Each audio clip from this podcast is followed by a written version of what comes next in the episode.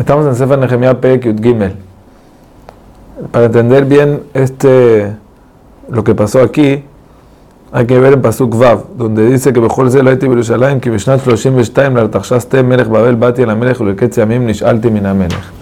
Sabemos que Nehemiah subió en el año 20 de Artaxaste. En el año 32, después de 12 años, tuvo que regresar a Parás. No dice por cuánto tiempo, algunos que dicen que por un año.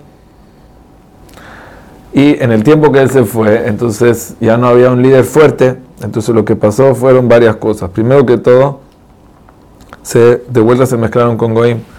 Y por eso el PP comienza que eh, cuando él volvió, entonces leyeron en la Torah que no se puede casarse con un amonismo Abí. Y al parecer, antes de leer la Torah, o sea, antes de reflexionar qué había pasado, Eliashiva Cohen era familia de Tobía. Tobía era de Amón. Tobía Ebe de Amoní. Y no nada más eso, le hizo un cuartito en el Bet y el tipo estaba ahí y se llevaba el maaser y la terumá. Y lo que pasó fue que la gente ya no daba más terumá porque no querían que darlo y que se le lleve vida. Entonces, ¿qué pasó? Los Levim no tenían de qué alimentarse, se escaparon cada uno a su campo para cultivar su campo. Como dicen Pasukiut, para a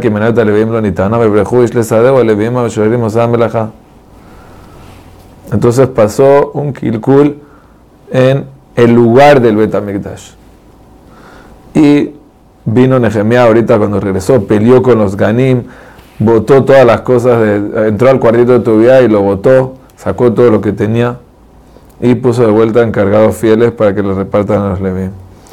Después, en Pasuk de Dvav, él dice que hubo, así como hubo, eh, así como se arruinó el lugar del lugar sagrado, el tiempo sagrado también se arruinó. ¿Qué pasó en el, tiempo de Shabbat?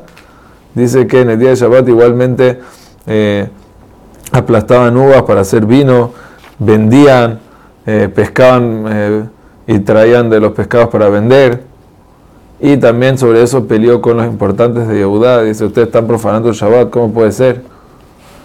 Entonces decidió cerrar las puertas para que nadie entre. Y todos los vendedores que vinieron tuvieron que dormir afuera Dice, ya, váyanse de aquí. Y si no se van, los voy a castigar. Y así no vinieron. Además dice Pasuk Hafbet, algo muy interesante. Dice que les dijo que tienen que hacer tevilá para recibir el Shabbat. Aquí hay un remes al concepto de hacer tevilá en el Shabbat para recibir la kedusha del Shabbat. Entonces ya vimos que en el lugar sagrado había un problema y en el tiempo sagrado que es el Shabbat había un problema. Sabemos que Shabbat y Betamikdash están muy relacionados uno con el otro. Por ejemplo, el Yereim opina que así como hay una mitzvah de Morah Mikdash, de temer de Hashem que está, se revela en el Mikdash, hay una mitzvah especial de tener Morah Shabbat, de temer el Shabbat, porque el Shabbat y el Betamikdash están relacionados.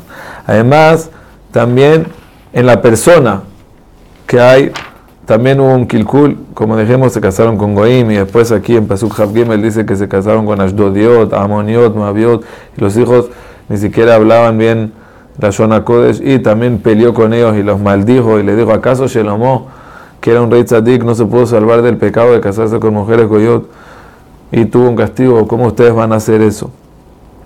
Y así espantó a todos y eso es lo que él pide, es de lo que él porque él hizo un tikkun a las tres cosas. Sabemos que hay un concepto que se llama Olam, Shana, Nefesh.